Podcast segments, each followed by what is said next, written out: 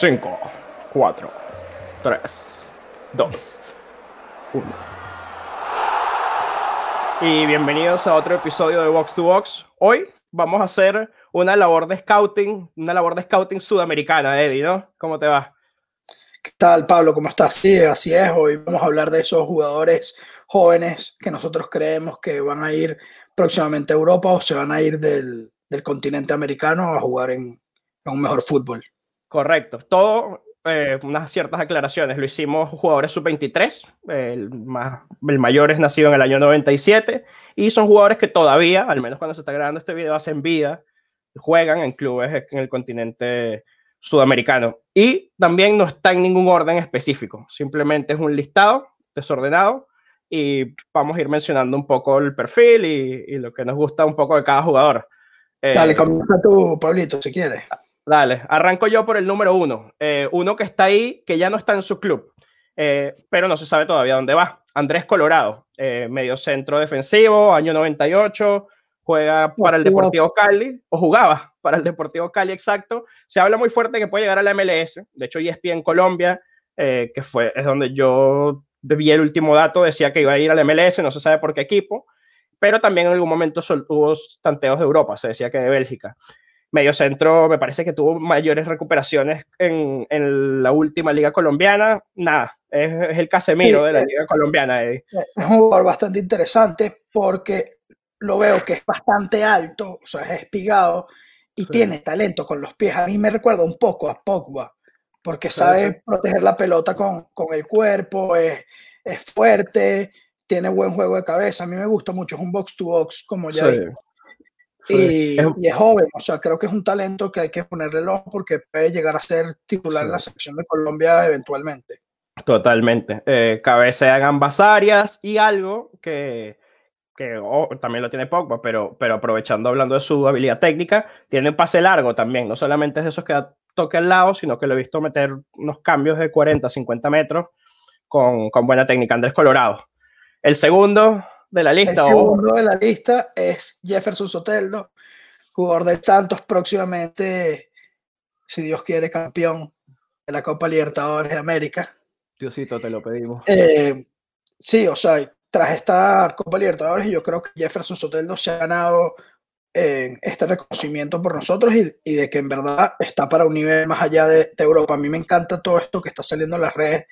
Eh, creo que fue una entrevista que le hicieron en, de la, en la Libertadores, donde él dice, a mí siempre me dijeron que yo estaba pequeño para jugar aquí, estaba pequeño para jugar allá, y él sigue logrando cosas y, eso es impresionante. Y sin duda creo que el, el siguiente paso es ir a Europa. No tiene techo, Jefferson los 23 años nada más, año 97, juega por ambos perfiles, te maneja ambos perfiles perfectamente y recientemente titular básicamente. Claro. Y, y, también de media punta. Hemos tenido ese debate varias veces, que, que algunos nos gustan más de media punta. No, que y, y, el, y, el, que no lo crea, Jefferson Sotelda, defiende mucho más de lo que la gente cree. Sí, desde, desde la llegada a San Paoli también hay que decirlo, se ha dicho. Sí, al Santos. Eh, me voy con el tercero en la lista yo, que acaba de jugar justamente una final, la de Sudamericana, y la perdió. Un equipo que está plagado de talento, pero lo escogemos a él por sobre el resto. Eh, Tomás Belmonte, año 98 eh, juega con el Club Atlético Lanís, como lo, lo, digo, y juega de medio centro. Eh, diría, no sé si box to box, porque me parece un poco más posicional, más estático, eh, pero sí que es un medio centro que te, que te cumple muy bien tanto en el quite como luego en la distribución. Es muy técnico también y tiene buena altura. Eh, corta los balones aéreos. Eh, me gusta Tomás El Monte y lo pusimos del todo el talento que tenía Lanús porque creemos el que, el que está un poco sí. más hecho físicamente o sí. mentalmente. Pero ojo, hay, sí. hay, muchos en ese duda, sin duda es uno de los jugadores que más resalta la NU, aunque también hay bastantes nombres en, en la jugadores jóvenes que, que hay que ponerles un ojo también. Sí, sí, gran cantera del fútbol argentino. Eh, vete con el cuarto, que este, este sí, es un fenómeno. El cuarto, el cuarto, el cuarto lo voy a decir. Para mí es el mejor de esta lista. Creo que es el siguiente, la siguiente estrella del fútbol brasileño. Es Gabriel Menino, medio centro de, del Palmeiras, que juega la final de Copa Libertadores contra Santos, viene haciendo una temporada impresionante. Es un jugador que, que en cualquier momento o sea, lo vamos a ver a la altura de Casemiro también, de Fernandinho, que va a estar en la selección. Bueno, ya está yendo la selección, correcto. sí, sí. Me parece que está en las convocatorias. No es titular, pero no, va a tomar, pero no va a tomar mucho, porque la verdad es que ah, también puede jugar de lateral derecho. Es lo otro de Gabriel Menino. Eh, yo, a mí me gusta llamarlo el Kimmich brasileño, porque, porque es que te adapta en las dos posiciones y te juega muy bien en las dos. Pero es verdad que últimamente se ha convertido ya en medio centro. Pues. Es impresionante como ven los jugadores tienen mucha más polivalencia, eh, o sea, sobre todo los jóvenes, o sea, que pueden jugar varias posiciones, o sea, el menino te, juega varias posiciones, Jefferson Sotelo te juega varias posiciones. Hoy en día se está buscando que el jugador sea mucho más completo desde pequeño, ¿no? No, no, sé por qué será exactamente, pero tengo una hipótesis ahorita que es el videoanálisis. O sea, ahorita se le muestran a los jugadores el video ahí mismo, apenas termina de entrenar, rayita 1, raya 2, tienes que correr hacia acá, tienes, o sea, desde que están en canteras importantes. claro, obviamente, hoy en día se entrena mucho más específico. Sí, y la táctica en general ha evolucionado, o sea, a nivel general en el fútbol, los entrenadores trabajan mucho más la táctica y están mucho más conscientes de ello. Incluso los aficionados estamos mucho más conscientes de la táctica que antes. Eh, si el fútbol se arrancó jugando con siete delanteros. Eh, Gabriel Menino, fenómeno de Palmeiras y, sí, la verdad es que coincidió que se va a Europa pronto. El quinto de la lista, ya llegando a la mitad. Este yo también no, no sé cómo no está en Europa ya, creo que debería estarlo. Eh, sí, sí, lo veo claro en la Liga Española, además tiene rato siendo figura con sus figura o regular con su selección. Hablo de Nicolás de la Cruz, que también con River ya hace tiempo que es un jugador muy importante en el River de Gallardo, primo de Carlos Sánchez, como de, mentira, medio hermano de Carlos no, es medio hermano, exacto, medio hermano. Perdón, perdón, corregido. Y te, pones a ver, se parecen. Se me parece, se parece. Es que cuando me lo dijeron dije, ah, pero salieron, no sé si son de la mamá o del papá, pero de la mamá, me imagino, pero salieron igualitos. Eh, nada, Nico de la Cruz es un crack, es un crack como media punta. Yo lo veo en España. lleva mucho tiempo, o sea, lleva mucho tiempo siendo jugador de la selección de Uruguay. O sea, es extraño que, no, que todavía no se hayan fijado en él. Capaz es un tema de contrato. Eh, capaz firmó por muchos años con, con River y, y estaba atado a, a, estar en River por un tiempo. Pero sí, Nico de la Cruz tiene que. Yo lo veo en Portugal, en Porto. Mm. Es, es, buen equipo trampolín, además, para ir a los otros de Europa. Eh, año 97 también, 23 años de los mayores de esta lista, aunque obviamente con 23 años obviamente todavía son jóvenes. Eh, te vas para el sexto. Sí, el sexto es Nicolás Capaldo. De los eternos rivales. Este, se, este le ha metido unas cuantas patadas a Nico de la Cruz. Sí, sin duda. Pareja en, en, en el mediocentro de Diego González, un, un mediocentro de Boca que, que, a mí me gusta, o sea, me parece que se complementan bien. En, un saludo de una vez para Nico Paral, compañero de Boca, que seguro eh, le encanta lo que juega Nicolás Capaldo. ¿Tú qué piensas, Nicolás? Y a ver, Nico nos dirá, y queremos saber obviamente qué piensa él, pero yo creo que Nico Capaldo es mediocampista de N Boca, o sea, esos futbolistas con garra que va, todo, va a morir en cada pelota, que eso al hincha de boca le encanta. Que suba, que suba la camiseta. Sí, sí, sí, lo deja todo. Lo... que, Los fans de boca le piden eso al, al jugador, que es jugar bonito. O sea, a ellos no les importa que hagan tres pases seguidos bien, pero si tú estás corriendo detrás de la pelota a, a quitar esa pelota, tú eres el jugador favorito de la afición S6. Tal cual. Aquí puse que Capaldo también me gustaría verlo en España. Yo lo puse más pensando en el Elche, porque en el Elche hay un proyecto mega argentino y se fue justamente Iván Marcones, quien antes era su pareja en el medio centro. Está en el Elche. Pues si se queda en primera división el Elche porque está peleando por ir a segunda, pues quién sabe si Nicolás Capaldo pudiera entrar en un equipo así. El séptimo, eh, voy yo, ¿no? Sí. Moisés Caicedo año 2001 de Independiente del Valle, ganó la última Copa Sudamericana, eh, no la hace poco obviamente con Defensa y Justicia, sino la de 2019. Y es un pedazo de jugador crack endemoniado, fenómeno, ídolo, demente, superpoderoso, intergaláctico. Eh, todo, lo que has dicho, todo lo que has dicho. Bueno, Moisés Caicedo ha sido titular en los últimos tres partidos de la selección de Ecuador, con 19, años. Sí. Eh, y le ha ido muy bien a la selección de Ecuador.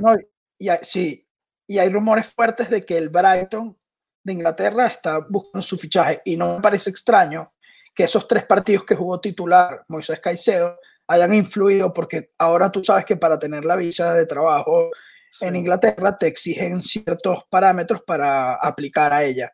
Entre ellos está eh, participar en, en, partidos con tu selección. Y bueno, fue titular y además le fue muy bien. O sea, no creo que, además esto haya sido un trampolín para el ser titular indiscutible en, en, el medio centro de Ecuador. No, es un no, fenómeno. Es un fenómeno. Eh, no sé en qué año exactamente, pero es esta generación de, de ecuatorianos que llegaron a semifinales de un Mundial Sub-20 recientemente. Eh, no sé si fue el mismo 2019 o fue 2018, pero recientemente Ecuador se metió en... O sea, que no solamente él, que Ecuador también, eh, a dato informativo, tiene una generación de futbolistas muy interesante eh, de esas edades. Moisés Caicedo, nada, por ahí yo leía que Manchester United también un momento, pero eso ya era más de Sony, estas cosas más sensacionalistas, pero como que en Inglaterra está, además, ¿sabes qué me llama la atención ya para cerrar con Moisés Caicedo? La, la mezcla de técnica que tiene con potencia física. Es un toro. Quiero, quiero, rápidamente. Es un toro, sí, estoy totalmente de acuerdo, pero quiero rápidamente buscar quién es el agente de Moisés Caicedo. ¿Sabes? ¿Tú sabrías decir? Lo vas a llamar Transfer Market, tienes que ir Transfer no, Market pero... Moisés Caicedo. Normalmente bueno, suele Transfer Market dice relatives, o sea que es, en teoría lo maneja el papá. El, el hermano, sí. no, porque es interesante, porque capaz el, el link del fichaje de él con Inglaterra tiene que ver mucho con quién está manejando al jugador. Hay realmente, por ejemplo, hay, hay agencias de jugadores que tienen muy buen dato con equipos y, y, y que le consiguen directamente jugadores de, de fútbol sudamericanos para llevar allá. Voy a poner un ejemplo, ya para darlo. Stellar Group, que es de Jonathan Barnett, el agente de, de, Gareth Bale, obviamente tiene una fuerte presencia en el Reino Unido. Si te representa Stellar Group, pues es probable, si tienes las condiciones, que puedas terminar en, en la Premier. Eh, un poco así va esto. Promospor en, Promospor en España, muy fuerte. Este, y nada, llevamos siete en la lista. El octavo, el octavo te toca a ti y te lo dejo a ti ah, además porque, porque, tú porque todo lo, que, lo, que, tú dijiste, te robas todo lo que le dijiste a Moisés Calcedo. Bueno, aquí hay que volverlo a decir. Esto es un fenómeno, un genio, un, un un guerrero de la cancha, un gladiador, es un monstruo. Ay, este gracias por aparecer. El, el, este sí es el Torito, para que se El, el Torito. El Torito Cristian Cáceres Jr. Porque salió de las bolas del toro, no joda. Así mismo. Así mismo. No, eh, no, impresionante lo que está jugando Cristian Cáceres Jr. Se hizo con, con la titularidad en la selección de Venezuela luego de, de sus grandes actuaciones con la selección en, eliminatoria. fijo en su equipo de la MLS, en los New York Red Bulls. Es un mediocentro polivalente, juega, te puede jugar tanto de enganche como de mediocentro como de mediocentro defensivo. Eh, Pablo, ¿qué puedes decir tú de Cristian Cáceres? No, no, y que, que, que aparte de sus grandísimas condiciones tácticas y defensivas, eh, luego en la ofensiva también tiene muchas cualidades. Y comentaba el mismo Cristian Cáceres Jr. en una entrevista con Luis Cote, con tu buen amigo Luis Cote, eh, que es que él arrancó jugando como enganche. O sea, él arrancó de 10, tiraba para adelante como delantero, porque era el más rápido pequeño. Y eso se le ve todavía. O sea, cuando se tira, no, es ese medio centro que roba, quita y rápido se la tiene que dar de al lado, sino que si le vienen dos, pa, te sacas a los dos y le pegas al arco o pisas el área. O sea, no, no, le, no, no se ve ansioso con la pelota. Y eso para un mediocampista creo que es súper importante. A mí me ha impactado mucho que lo mencionaste, su trabajo táctico. Sabe muy bien posicionarse en el campo, sabe buscar los espacios, sabe cuándo eh, tocar en corto, cuándo driblar para salir jugando. Eh, bueno, es el futuro para mí con Yangel Herrera de, del medio campo de la selección de Venezuela y, y, por eso está aquí. El, como yo siempre he dicho, el New York Red Bull yo creo que tiene una campaña eh, siempre de marketing enfocada en él. Eso significa sí. que, que, lo ven como un jugador eh, posible a vender y ser exportado a un, a un fútbol. Y, y, en el Red Bull. Como el no, de Europa. Sí. Y en el Red Bull tiene una ventaja, la asociación con el Salzburg y con el Leipzig. Eh, que, que, yo lo veo perfectamente en la Bundesliga. El Salzburg además juega Champions, o sea, a Tyler Adams le fue increíblemente, por ejemplo, que jugaba ahí mismo en el New York Red Bulls y que sin ser jugadores totalmente exactos, jugaban en la misma posición y, y ojalá, ojalá le pueda ir también como le ha ido a Tyler Adams. Eh, Ezequiel Barco, el noveno de la lista, lo dije antes de decir el número. Pero Ezequiel Barco, aunque usted no lo crea, todavía sigue teniendo 21 años y es año, 21 años y es año 99. Eh, se fue muy joven, ganó una sudamericana dando cátedra contra Flamengo, liderando a Independiente con 17 años, que fue una locura. Lo quería el Napoli, lo quería todo el mundo. Llegó a Atlanta United y en la MLS no ha terminado de explotar Eddie, pero yo estoy convencido de que todavía eh, tiene y va a explotar. Yo, yo también creo que tiene que explotar. Ojalá Gabriel Heinze este año logre sacar el mejor Ezequiel Barco, porque lo que él logró Ezequiel Barco fue una locura. O sea, tan joven. Eh, uno dice, ¿será que fue un retroceso haber ido al MLS? ¿Lo ha ayudado a ir al MLS? Yo no sé. O sea, capaz ir a Europa con 17 años hubiese sido mejor. La MLS creo, o sea, creo que Estados Unidos para un jugador joven puede ser difícil. Sí, pero también Europa a los 17 años puede ser difícil, ojo, todo depende de la persona. Sin duda, sin duda, sin duda, pero creo que la MLS no tiene, o sea, está creando una estructura para los jugadores jóvenes, pero hoy en día no es, no es la mejor para tratar jugadores jóvenes, para hacer crecer y explotar jugadores jóvenes. Eso es lo que yo pienso. Bueno, y te lo doy porque la verdad no se me ocurre un ejemplo ahorita, claro, aparte de los mismos americanos que han, que han surgido en el sistema, no se me ocurren muchos más. O sea, por ejemplo, Jefferson Savarino pasó bien por la MLS, pero tampoco fue que cambió de jugador y es otro jugador. Y el mismo Miguel Almirón, Miguel Almirón podría ser el que más, ese sí, pero, pero también llegó hecho siendo un jugadorazo. Me acuerdo que desde el primer día Miguel Almirón ya era un jugadorazo. Pero nada, en cualquier caso, Ezequiel Barco eh, desde Box to Box creemos que va a ir a Europa, a pesar de que se haya quedado un poco estancado, creemos que va a ir a Europa. Joven, la calidad. La temporada con Heinze va a ser importante y con el regreso de José Martínez en, en Atlanta. Y con el Licha López ahí. Fuera, no lo había pensado, pero fuera de todo, Licha López va a ser un mentor ahí importante.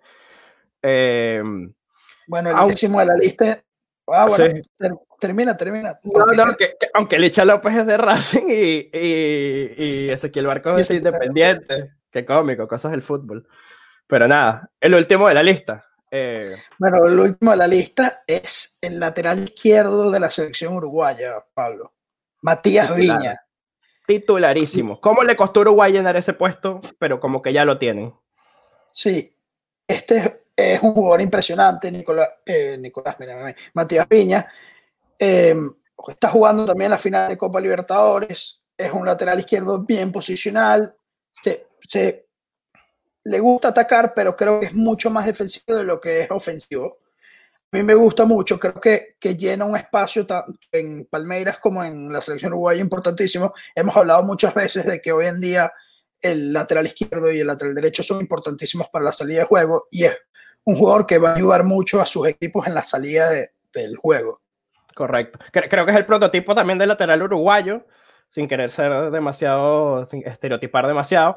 O sea, pero a diferencia del brasileño, que es rápido, explosivo, dribla mucho, el uruguayo es un poco más, lo veo como Maxi Pereira, un poco más aguerrido. Como Martín Cáceres. O como Martín Cáceres, claro, que llegan, pero es más de también meter la pierna fuerte y de, y de eso, ser sólidos en defensa, ser sólidos por el juego aéreo, y luego llegan y meten centros, pero no son técnicamente descomunal ni extremadamente rápido. Veloces, exacto. Pero cumplidores, oh, como yo solo y Matías Viña, no, yo no lo conocía. Te tú que en un partido de Libertadores me dijiste, mira, ¿y ese Matías Viña qué es? ¿Qué edad tiene?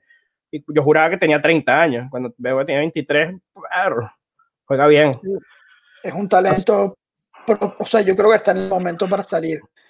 A, mí, a, mí, me, a mí me parece que esta Libertadores va a catapultar a varios, a varios talentos de, y bueno, y la sudamericana también, a varios talentos de Europa. Entre, o sea, aquí tenemos varios que, que, están disputando y que estuvieron en ese Libertadores. River, Boca, eh, Palmeiras, Santos. O sea, hay mucho talento que, que va a terminar yéndose porque, bueno, económicamente a veces necesitas un respiro. Eh, y bueno, y todos sabemos que el fútbol en Sudamérica no paga tan bien como en Europa. Sí, pudimos haber. Sí, sí. Pudimos haber visto el último partido de muchos de estos jugadores. Eh, o puede ser. Bueno, lo vamos a ver, lo vamos a ver. O, en la final de Libertadores, sí, pero digo, por ejemplo, River, quién sabe, Nico de la Cruz, eh, Tomás Belmonte ya jugó la final de Sudamericana, hay que ver, hay que ver, ya, ya hay varios que pueden haber jugado su último partido. Cristian Cáceres Jr., sí creemos que se queda un año más en la MLS. Sí. Eh, porque le hace falta además para, para su formación.